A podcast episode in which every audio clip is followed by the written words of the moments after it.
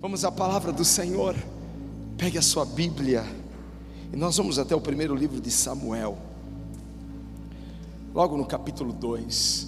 Eu quero ler dois versículos com você.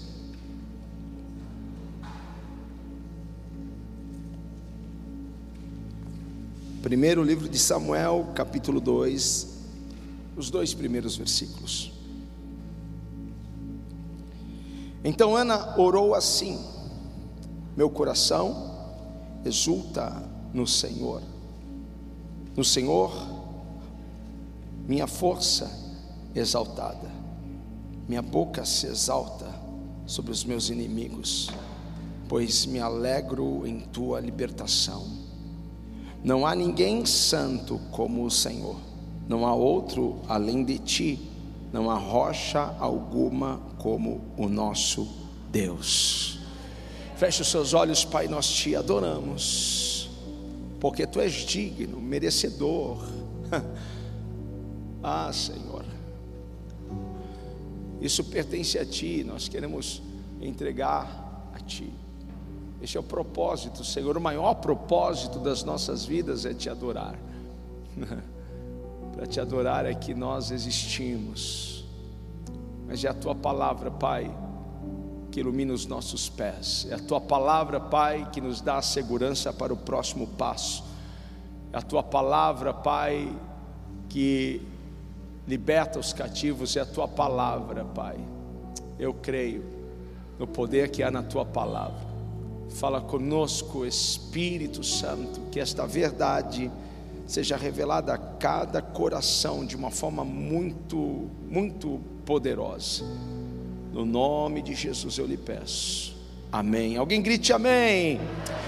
Toma o seu lugar em nome de Jesus. Hoje eu quero falar sobre este tema, graça na adversidade. É sobre isso que nós vamos falar. E o que nós acabamos de ler é um trecho do cântico de Ana. E Ana canta ao Senhor em reação a uma resposta que Deus deu à sua oração. O tema do louvor de Ana é sobre a confiança dela na soberania de Deus, a confiança dela no poder de Deus a confiança dela no Deus do impossível. No louvor de Ana ao Senhor, ela diz sobre a sua santidade, sobre o seu poder, sobre o seu juízo, sobre o seu conhecimento.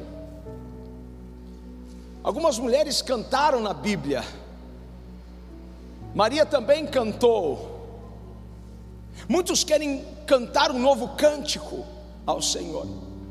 Mas poucos querem passar pelo processo de Deus. Muitos querem, como, como Miriam, dizer só o Senhor é Deus, mas não querem enfrentar o mar vermelho.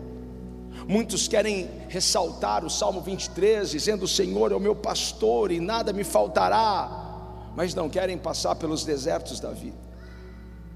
Nós nos esquecemos que, que não é no conforto, mas é no confronto que a nossa força é desenvolvida. É no confronto que os nossos músculos espirituais se desenvolvem. É no confronto que a nossa fé cresce, não no conforto. Os excepcionais, eles foram gerados no ventre da adversidade, da dor. Os maiores líderes foram levantados em momentos de, de desafio, as maiores ideias foram geradas em meio à crise, em meio à escassez. Quanto mais somos afligidos, de alguma forma, mais nós crescemos. Mas não queremos ser afligidos, não é? Então, se você não quer ser afligido, você está enviando um recado dizendo: Eu não quero crescer. Quanto mais afligidos somos, mais crescemos. Os problemas, os desafios nos fazem crescer. Mas talvez alguém poderia dizer, mas Deus não não poderia evitar a dor nos nos imunizar da dor, nos poupar do sofrimento.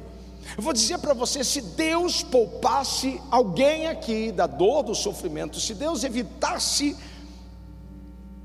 aflições, Ele não estaria sendo um, um bom pai, não, porque Ele estaria impedindo o seu crescimento, impedindo o seu potencial de vir,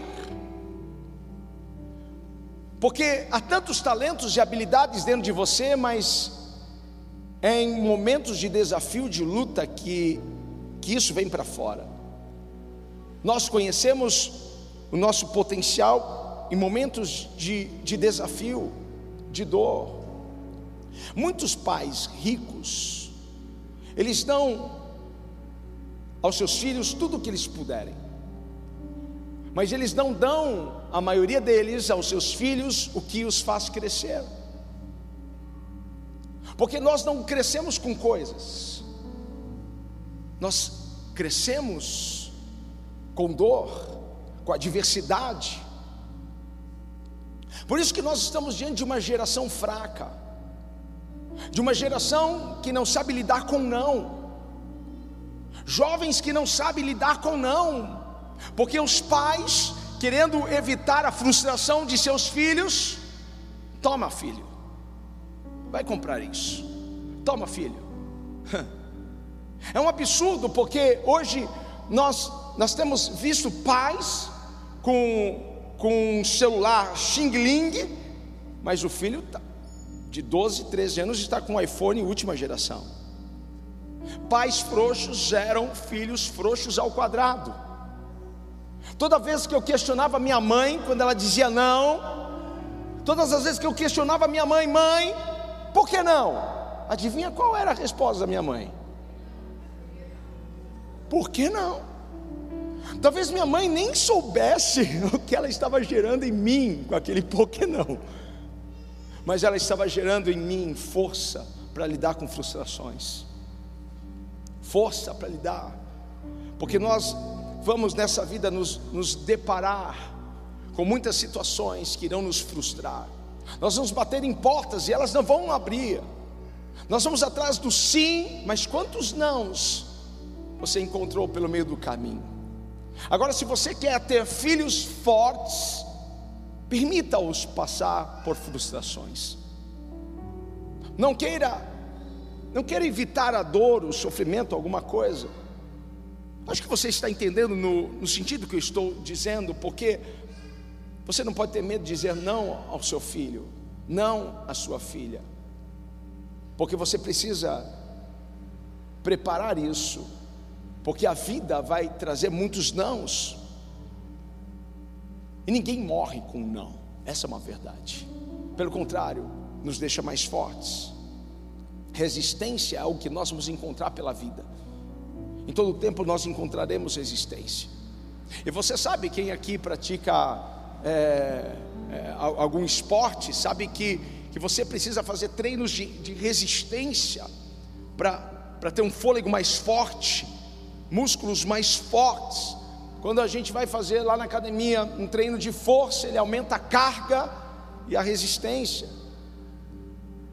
Então, a resistência, muitas vezes, que você encontra à sua frente, é para desenvolver a sua força, é para desenvolver as suas capacidades, para desenvolver as suas habilidades.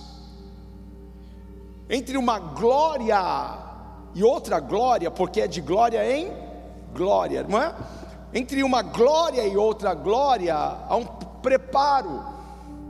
E Deus sempre vai usar da adversidade, Deus sempre vai usar da dor para te fazer mais forte, para te fazer melhor. Então, vai ser de, de glória em glória, de vitória em vitória, mas pense, de glória até a outra glória, tem preparo. E o que vem no preparo? De vitória em vitória, o que vem no meio? Aflições. De graça em graça, nós vamos crescendo, mas no meio ao preparo. E não foi diferente com Ana. Não foi diferente com essa mulher, mãe de Samuel. Entre uma glória e outra glória, entre uma vitória e outra vitória, entre uma graça e outra gra graça, houve esterilidade, houve penina para irritar, para aborrecer. Agora a gente precisa ver isso e perceber algo, porque não é porque Ana não podia gerar filhos que não havia sobre ela a graça de Deus. Não é porque uma área da sua vida não está indo tão bem como você gostaria que estivesse indo, que está faltando graça de Deus. Não é porque você está vendo uma área que não está funcionando, que não está indo bem, que não está prosperando, que está faltando graça. Há uma graça sobre a sua vida, há uma graça sobre essa diversidade que você está enfrentando, há uma graça em todo esse processo que você está enfrentando e passando. E geralmente aquilo que não vai bem em nossas vidas, nós tendemos a ceder os nossos pensamentos. Então aquilo passa a dominar a nossa mente, passa a dominar os nossos pensamentos. Você tem dez coisas indo bem, prosperando, mas uma que não esteja indo muito bem, Pronto, dominou os seus pensamentos. E aquilo que você pensa é o que você vai sentir. Pensamentos geram sentimentos, emoções. Então, se eu quero mudar o que eu estou sentindo, eu preciso mudar os meus pensamentos. Eu preciso deixar de focar naquilo que não está indo bem, começar a olhar as outras coisas que estão indo bem. Essa mesinha aqui tem tem três pernas, geralmente tem quatro, mas essa daqui tem três. Se uma perna estiver sendo comida por um, como chama o bichinho que come madeira? Cupim. O que, que eu faço? Eu jogo tudo isso daqui fora, ou eu arrumo, eu conserto aquela perna. A mesa não será descartada porque uma área dela não está indo bem. É isso que eu quero que você entenda. Há uma graça sobre a sua vida, independente de uma área ou outra, não está indo tão bem assim. A graça de Deus está sobre nós. Aí você vai ver que é impressionante como uma pedrinha no sapato faz com que a gente deixe de andar no ritmo, porque você, ai, que está incomodando. Não, acho que tem um negócio no meu sapato. As pessoas sabem que tem alguma coisa te incomodando, mas é uma pedrinha tão pequena e isso ocorre quase sempre quando você tira os seus olhos daquilo que está fluindo para aquilo que está quebrado, porque aí você deixa de andar com ritmo, você perde o ritmo da vida, você perde o ritmo da jornada, porque você deixou de olhar para aquilo que está indo muito bem, para se incomodar e focar somente naquilo que não está indo tão bem assim. Agora, Ana, Ana era muito abençoada. Ana tinha uma vida muito boa. Ana era bem casada. Tem alguma mulher bem casada aqui? Amém? Ana era muito bem casada. Muito bem. Seu, seu marido a amava. Seu marido era temente a Deus. Seu marido era rico. Ela estava bem melhor do que muitas mulheres aqui. Porque quando o marido teme a Deus, ele não é rico. Ah, eu já escutei aqui, é verdade. É? Às vezes, quando o marido a ama, ele não teme a Deus. Mas Ana tinha esse privilégio. Ela tinha um marido que temia Deus, que a amava, que a servia. Pensa o marido que, amor, você não precisa lavar louça, eu lavo a louça. Hã? Um marido que pegava o cartão de crédito, meu bem, vai lá no shopping, compra aquela bolsinha que você está querendo tanto.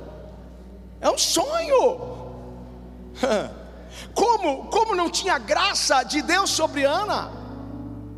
Como o favor de Deus não estava sobre ela, só porque ela não podia gerar? A graça estava sobre ela, a graça estava sobre aquela diversidade que ela estava enfrentando, porque nem tudo na, na nossa vida nós iremos bem. Você pode cantar bem, pregar bem, tocar bem, mas talvez tenha uma área que você não vai tão bem assim, e essa é uma realidade, gente. Eu não vou bem em tudo, você também não vai bem em tudo. E nós precisamos saber isso e nos adaptar com isso.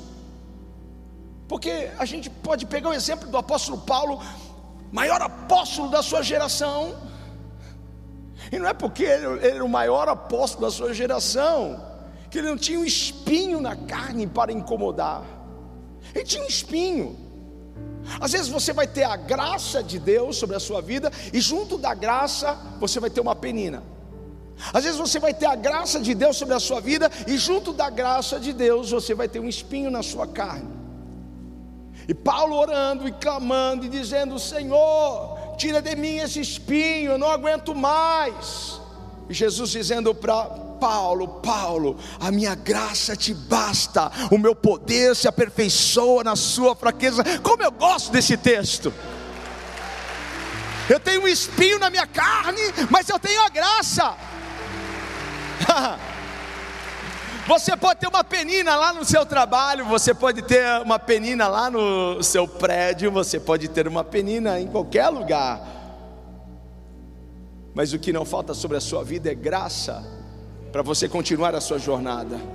Hoje eu entendo muito mais a importância de uma penina, a importância de um espinho na minha carne. Porque essas coisas me, me faz estar de joelhos diante de Deus. Uma penina, um espinho na carne, me faz buscar a Deus de uma forma que eu não buscaria se tudo estivesse indo bem. Uma penina, um espinho na carne, é tão importante para me manter humilde, para que eu não seja arrogante, para que eu não me ache melhor do que as pessoas. Em nenhum seminário você vai aprender a adorar e a orar. Como quando chega uma adversidade, um problema para você. Os maiores professores sobre oração, intercessão e adoração são adversidades, são problemas. As adversidades irá te transformar em um guerreiro de oração. Eu sempre recebo mensagem de pessoas, pastor, como que eu oro? Sempre a vontade de, de responder é: espera chegar uma adversidade, você vai aprender a orar. Espera chegar um problema, você vai saber o que é orar. Então eu vejo que as pessoas, o que elas mais precisam para buscar a Deus é de uma adversidade, de um problema. E nós acostumamos tanto com essa ideia de que graça é tipo, tipo o Papai Noel no Natal distribuindo presentes. Graça não é isso. Graça é um, é um favor, é um favor imerecido, é. Mas graça não é você ver Deus distribuindo presente à torta à direita, graça também é você ver Deus permitindo algumas situações ocorrerem, algumas adversidades, alguns problemas chegarem. Agora, Ana tinha graça sobre ela, mas ela não podia gerar, ela tinha um problema. Ana tinha graça sobre ela, mas ela era estéreo, seu ventre era, era fechado. E ela tinha uma rival, Penina, que gerava um filho atrás do outro para Eucana, seu marido. As coisas não estavam fáceis para Ana, mas a graça de Deus estava sobre ela. E uma vez ela resolve ir com, com o marido para para adorar ao Senhor e ela entra no templo para orar. E ela vai orar. E ela vai se derramar na presença de Deus. Há muitas pessoas que entram no templo. Olha aqui quantas pessoas estão aqui hoje. Há muitas pessoas que entram no templo. Há a classe daqueles religiosos, mas também há a classe daqueles que vêm para serem tocados por Deus. Quem veio para ser tocado por Deus? Eu vim para ser tocado, eu quero tocá-lo, mas eu quero ser tocado por Ele. E as pessoas que querem ser tocadas por Deus, quando elas chegam neste lugar, elas não estão preocupadas se a igreja está cheia ou se a igreja está vazia, se tem alguém sentado do lado dela ou atrás dela. Parece que é, só está ela e Deus porque ela não está preocupada com a impressão que ela vai passar para as pessoas quando ela começar a adorar, a glorificar e a orar. Não sei quantos já estão me entendendo aqui. Ela, ela não se preocupa se as pessoas vão achar estranho o que ela vai fazer. Ela não se preocupa se as pessoas vão olhar de cara feia para ela. Nossa, como essa pessoa grita. Para que tanta coisa? Para que ela, ela, ela querer levantar as mãos dessa forma? Porque aqueles que buscam serem tocados por Deus, eles se entregam, se entregam, se entregam, se entregam, se rasgam diante do Senhor. Eles levantam suas mãos, eles choram, eles gritam. Aleluia! Eles estão lá se entregando completamente para serem tocados por Deus. Você precisa aprender a orar até incomodar alguém. Hum. Se você ainda não incomodou ninguém com a sua oração, prepare-se, mude seu estilo. Porque quando você começa a orar, eu estou falando dessa oração, às vezes, que a gente fala, Deus, obrigado, Senhor. Estou falando de uma, de uma oração fervorosa, a ponto de um religioso olhar para você e dizer: Mas para que tudo isso? Para que tudo isso? Se você veio buscar uma igreja normal, com um povo normal, essa não é a sua igreja, porque aqui todo mundo é, é anormal porque todos vieram para buscar algo de Deus, e nós sabemos que é melhor entregar alguma coisa para Ele, então nós entregamos a nossa adoração, nós entregamos o nosso louvor, nós entregamos as nossas lágrimas, nós clamamos a Ele e Ele nos responde. Eu gosto desse barulho.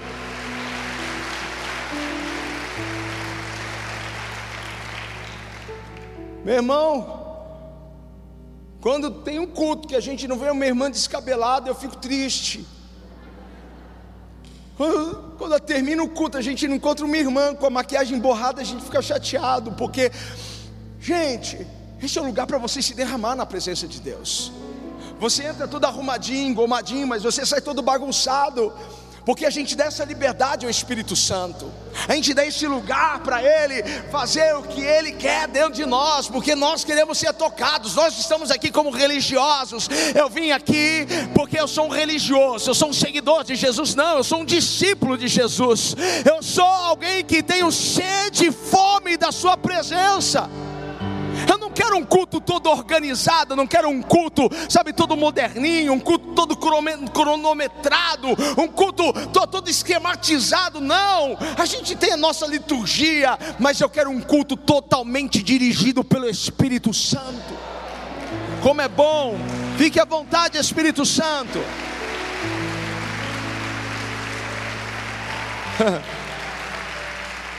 Eu estava ali adorando, eu falei, Deus, será que eu vou poder pregar hoje? Porque eu não sabia mais se eu ia pregar, porque as coisas estavam tomando uma forma aqui. Eu falei, deixa, eu quero ficar aqui assistindo o Espírito Santo agir no meio da igreja. Às vezes a gente precisa só só observar o que o Espírito Santo está falando. Às vezes a gente pensa que Deus vai fazer alguma coisa através da gente. Não, não é através da gente, é através do Espírito dele e cada um de nós somos agentes do Espírito. Oh, eu estou sentindo a presença dele aqui. Você está sentindo a presença dele aí na sua casa? Eu estou sentindo a presença dele aqui.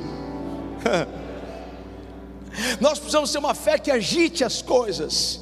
Você precisa ter uma fé que, que mexa as coisas, que, que coloque ordem, que coloque as coisas que estavam de perna para o ar de cabeça para cima. Você precisa ter uma fé para trazer o céu na terra. Você precisa ser essa pessoa onde você chegar. Chegou a pessoa que vai revolucionar o lugar. Ou você pensa que que Deus nos enche, a gente fica aqui faz de novo, enche de novo, mais de ti. Para quê? É para quando você sair por aquelas portas, você revolucionar o mundo. Você mexer com as coisas do mundo, a ponto daquele mal ir embora, a ponto daquela enfermidade ir embora, a ponto daquele demônio fugir. Não se preocupe se no seu retorno para casa, quando você sentar ao lado de alguém, essa pessoa logo imediatamente se levantar, porque o que está em você vai começar a incomodar algumas pessoas. Tem gente que que se incomoda com a luz, elas estão tão acostumadas com a, com a escuridão, com as trevas. Sabe, de manhã, quando está tudo escurinho, daí vem o seu filho, acende a luz assim. Outro dia, minha sogra, dormindo, que acendeu a luz? Minha sogra no meu quarto. Ah, por que, que eu passei a senha para ela? Meu Deus, fico pensando, ainda bem quem estava dormindo, né? Mas tem pessoas que estão acostumadas com a escuridão, e quando a luz vem, elas querem fugir da luz. Deus está te enchendo Deus te, te, te, te, está te enchendo, Deus está empoderando você, Deus está treinando as suas mãos, Deus está dando a você uma coragem, uma ousadia, uma fé, Deus está dando a você uma esperança nova, Deus está pondo palavras na sua boca, palavras que vão mudar a atmosfera, palavras que vão trazer o céu na terra, palavras que vão mudar sentenças de homens. Deus está trazendo algo sobre a sua vida. Ei, cadê você para me ajudar a adorar? Adorar o Senhor aqui. Aleluia! Aleluia! Oh! que essa é uma verdade é. Você não precisa de um manual de oração, você só precisa de um desafio, você só precisa de uma diversidade. Porque os problemas irão te levar a um nível absurdo de oração e adoração. A gente aqui de cima sabe quem está passando por uma pressão e quem não está passando por uma pressão. Porque geralmente as pessoas que estão em uma pressão, elas se rasgam. Elas são mais sensíveis. Elas estão chorando. Elas estão com as suas mãos levantadas. Elas estão fazendo alguma coisa que está incomodando o irmão do lado. Porque elas estão se entregando. Ana se destacou no templo. Ana se destacou na adoração, Ana se destacou na oração. Ela não orou como as outras mulheres, ela não, não orou como as outras pessoas. Ela orou a ponto das pessoas olharem para ela e dizer: Essa mulher está embriagada. Eu quero orar desta forma. Estou todo arrepiado aqui, meu irmão. Eu quero orar deste jeito, a ponto das pessoas olharem para mim. Esse homem que parece que está embriagado. O que será que ele bebeu? Fumou? Não, eu estou cheio do Espírito Santo de Deus. Eu quero orar, eu quero adorar de uma forma. Eu quero, eu quero ter Ana como exemplo, porque ela orou a, a ponto do sacerdote ficar bravo com ela. Mulher, como você pode entrar embriagada? Aparta-te deste vinho. Eu quero orar. Eu quero orar até o fogo descer, meu irmão. Eu quero adorar o Senhor com tanta intensidade, eu quero ser tão intenso na minha adoração, a ponto do Espírito Santo encher este lugar, de ver pessoas não conseguindo ficar em pé caindo, ver os obreiros desesperados. Ah, tem gente caindo, pastor. Peraí, pastor. Ah, meu irmão, eu quero ver a glória de Deus descer neste lugar. Se tem alguém que quer me ajudar a incendiar esta casa, eu vou te dar alguns segundos para você adorar o Senhor comigo. Glória!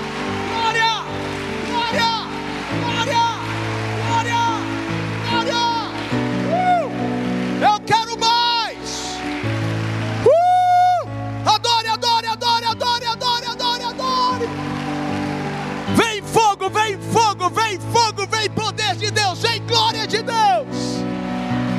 Ei, se um dia eu fui um pecador radical, porque eu não serei um santo radical, porque eu não serei um adorador radical, porque não? Aleluia. Oh!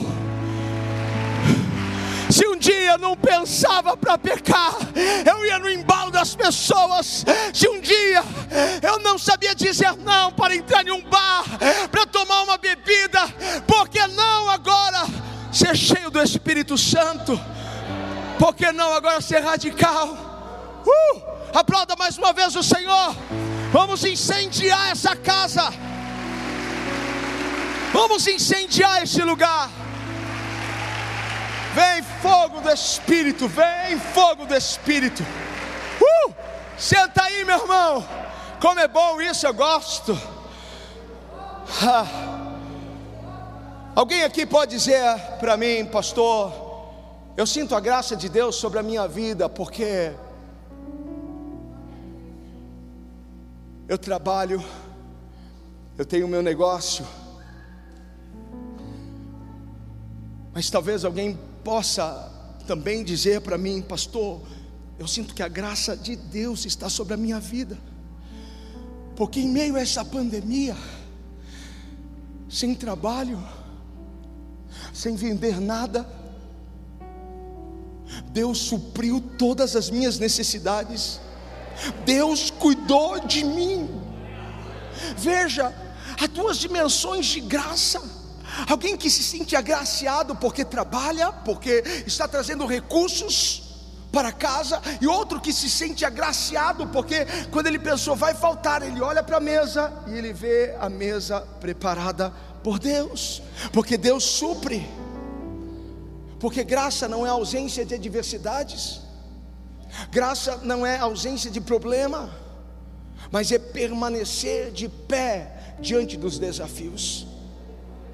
Graça é você passar pelo vale da sombra da morte e você não ser devorado pelos predadores. Graça é você entrar na cova dos leões e ver o anjo do Senhor fechando a boca dos leões para você não ser comido por eles. Graça é você entrar na fornalha de fogo ardente pensando que você vai ser queimado e você não é queimado de forma alguma. Isso é graça. Graça é Deus se sustentando, graça é Deus se fortalecendo para você passar pela pandemia, pela perda de alguém querido. Graça é esse favor sobre a sua vida para que você possa chegar até o seu destino final. Ele está te sustentando, Ele está te guardando. Deus te sustentou até aqui. Eu me sinto sustentado até aqui com uma graça, mas eu sinto que Deus quer nos levar para um outro nível de graça. Eu sinto que Deus quer nos levar, porque algumas coisas aconteceram, mas agora Ele quer manifestar de uma outra forma a graça dele sobre a sua vida. Quando Ana entrou no templo e ela orou, foi como se a chave virasse. Ela orou e Deus visitou o seu ventre, a sua madre foi aberta, a esterilidade saiu para dar lugar à fertilidade. É isso que está acontecendo nessa noite a esterilidade espiritual, a esterilidade física, a esterilidade material, a esterilidade emocional está saindo de cena para dar lugar agora à fertilidade, porque aonde você colocar as suas mãos vai prosperar, aquilo que você não podia gerar, você vai começar a gerar, aquilo que os seus olhos não podiam ver, é o que você verá agora. Pensa uma mulher que, que sonhou com, com um filho por muito tempo, Agora, agora ela está esperando, agora ela está gerando. Imagine, imagine o coração dessa mulher. Eu não sei há quanto tempo você está esperando alguma coisa, mas Ana não se preocupou com as dores de parto. Ana estava vendo tudo aquilo e ela estava achando incrível o que estava acontecendo com a sua vida, porque ela nunca tinha tido a experiência de gerar. Ela tinha uma graça sobre ela, porque ela tinha um marido que amava, ela tinha um marido que temia Deus, ela tinha um marido que provia suas necessidades. Mas agora ela entra num novo nível para gerar o que ela não podia gerar antes. É o que Deus está fazendo com você porque eu não sei o quanto tempo você está esperando isso acontecer, mas hoje o seu clamor será diferente, hoje o seu clamor tem, tem um peso maior por causa desta palavra. Eu, se eu fosse você, levantava as suas mãos e começava a aclamar, eu começaria agora a adorar ao Senhor numa intensidade maior, porque Deus manda dizer para você: prepare-se para gerar, prepare-se para gerar, prepare-se para gerar. Comece a cantar. Comece a adorar. Comece a glorificar a Deus. Isaías 54 diz: Canta alegremente, ó estéreo que não destes à luz. Não há um momento para a gente cantar, em qualquer momento é momento para a gente cantar.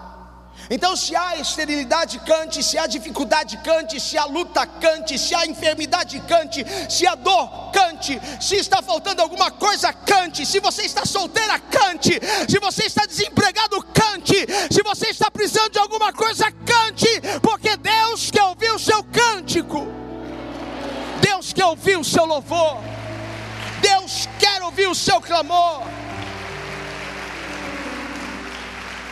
Comece a louvar a Deus, comece a engrandecer a Deus por aquilo que os seus olhos ainda não viram. Comece a engrandecer ao Senhor por aquilo que Ele ainda não fez na sua vida. Comece a engrandecer a Deus e agradecê-lo pela porta que ainda não abriu, pelo muro que ainda não caiu, pelo gigante que ainda não caiu. Agradeça a Deus. Louve a Deus pelas coisas que estão funcionando na sua vida, enquanto Deus está consertando as coisas que estão quebradas. Porque você deixou de olhar para as coisas que estão indo bem na sua vida.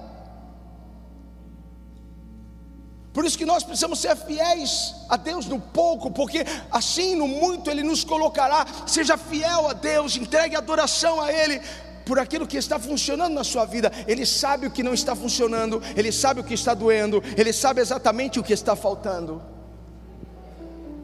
Mas adore por aquilo que ele vai fazer na sua vida. Agradeça a Deus por aquilo que você tem, não murmure por aquilo que você não tem. Agradeça a Deus o que você tem, agradeça a Deus. Não reclame, porque aquilo que você ainda não tem, está chegando. Esta é uma boa palavra para você. Eu quero terminar aqui dizendo que aquilo que ainda não chegou na sua vida vai chegar. Eu vou declarar isso mais uma vez. Aquilo que ainda não chegou na sua vida vai chegar. Fica de pé.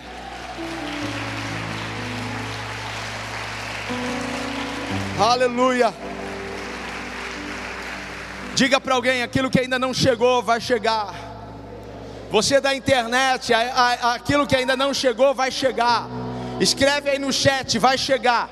Escreve aí no chat, vai chegar. Eu vou escrever aqui, vai chegar. Vai chegar. Vai chegar. O que ainda não chegou vai chegar. O filho que ainda você não gerou, você vai gerar. A porta pela qual você ainda não entrou, você vai entrar por ela. Eu não sei há quanto tempo você tem buscado por isso, há quanto tempo você tem clamado por isso. Mas eu posso dizer para você que até aqui a graça de Deus te sustentou. Há muitas coisas pelo qual ainda eu ainda não, não vivi, mas a graça de Deus está me sustentando até lá e vai ser de graça em graça, de glória em glória, de vitória em vitória. A graça de Deus te sustentou. A graça de Deus te trouxe até aqui. Foi por causa da graça que você não caiu, foi por causa da graça que você não desfaleceu. Foi por causa da graça. Eu recebi uma mensagem. Eu nem falei com a bispa. Está sabendo? Eu recebi a mensagem de um, de um rapaz que em fevereiro pulou de uma ponte lá em São Bernardo. Ele falou assim que uma coisa, uma coisa vinha, era o diabo. Se mata, se mata, se mata, se mata.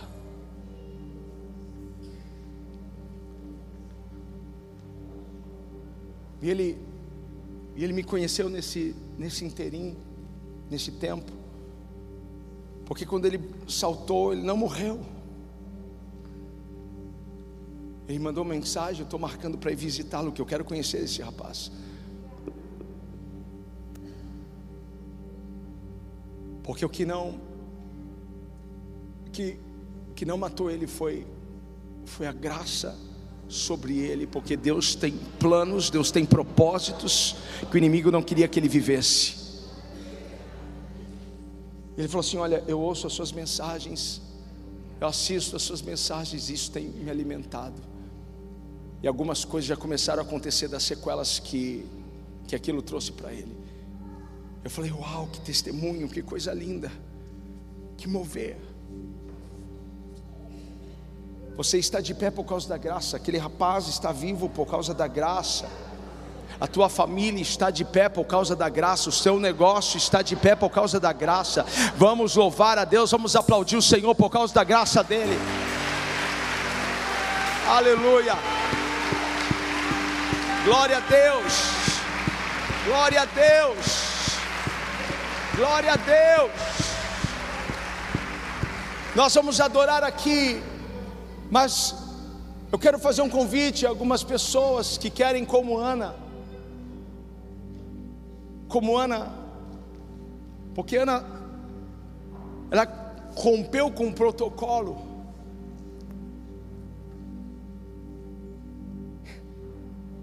Não tinha altar no, no templo, mas se tivesse, ela, ela estaria ali perto do altar.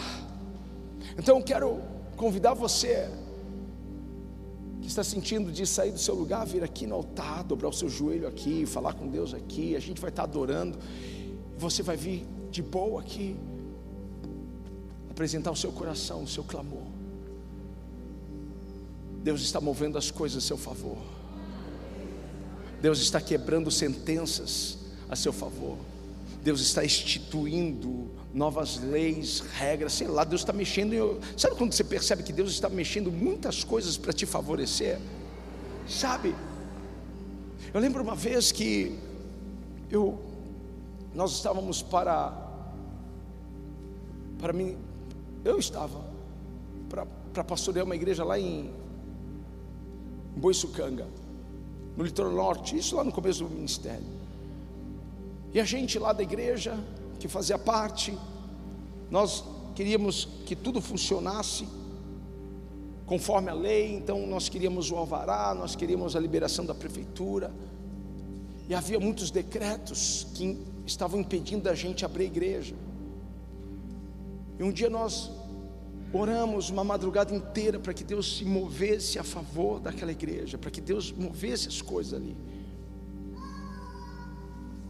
E todas as vezes que a gente vai para o litoral norte, sempre passo lá, falo, amor, aqui, dessa vez aqui eu passei, eles demoliram o prédio que era da igreja lá, vão fazer uma outra obra, mas eu sempre lembro e e eu lembro como Deus ele pode mexer em coisas, como Deus pode mexer em leis, como Deus pode alterar da noite para o dia.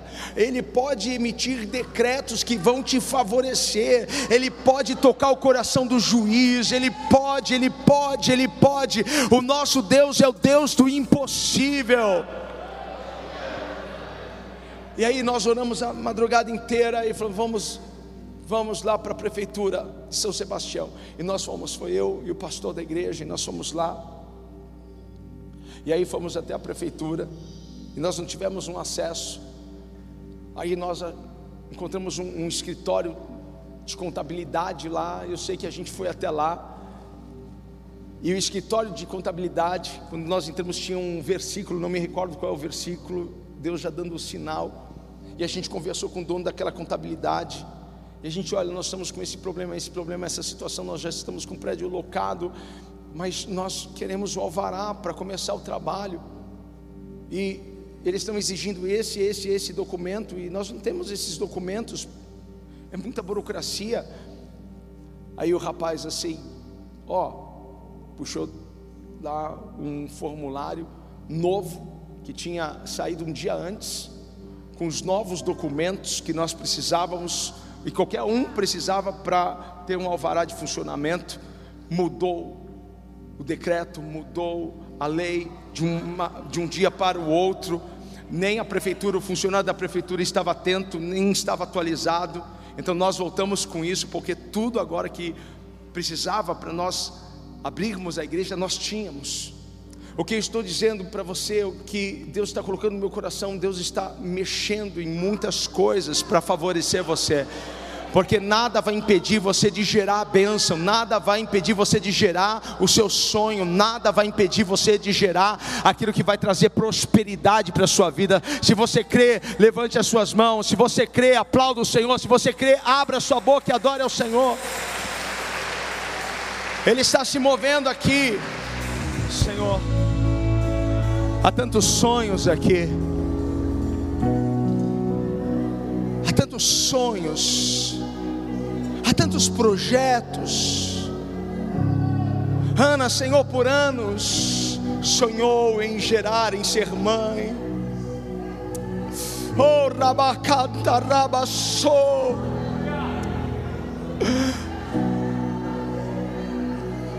Há coisas presas aí, Pai. Que venha para fora, que venha para fora. Está chegando, está chegando. Prepare-se para gerar, prepare-se para gerar.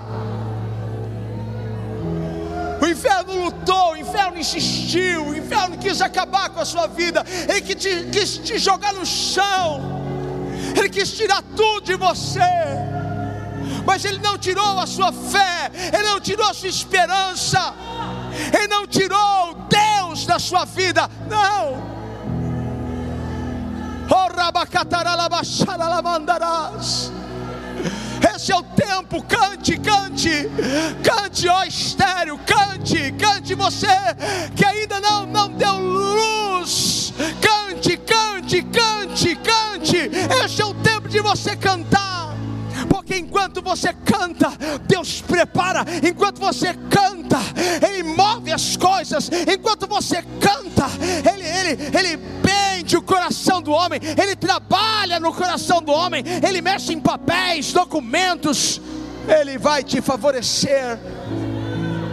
Oh,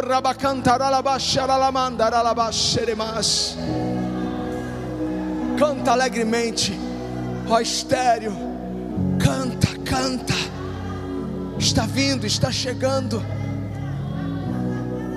Canta, canta enquanto você ainda não segura a sua bênção. Canta, canta enquanto o milagre ainda não acontece. Canta, canta enquanto você ainda está solteira, solteiro, mas Deus está preparando algo.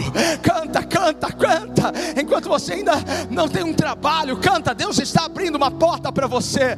Deus está, Deus está, Deus está.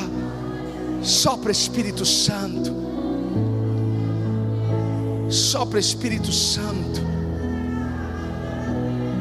Sopra Espírito Santo nesses ventres. Sopra, é ventre espiritual. Sopra para gerar, Pai. Para gerar.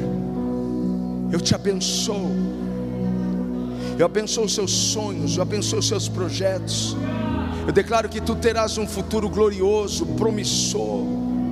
Ao que os seus olhos não viram, os seus ouvidos não ouviram Deus está trazendo, nada mais poderá te impedir, nada mais poderá te resistir, nada mais poderá te segurar neste lugar. Prepare-se para voar, prepare para subir lugares altos, prepare-se. Deus está mudando este nível de graça. Deus está te levando para uma glória nova, há uma vitória nova para você. Ei, aguente firme, aguente firme. A graça de Deus te sustentou e continuará te sustentando. Em nome de Jesus. Em nome de Jesus.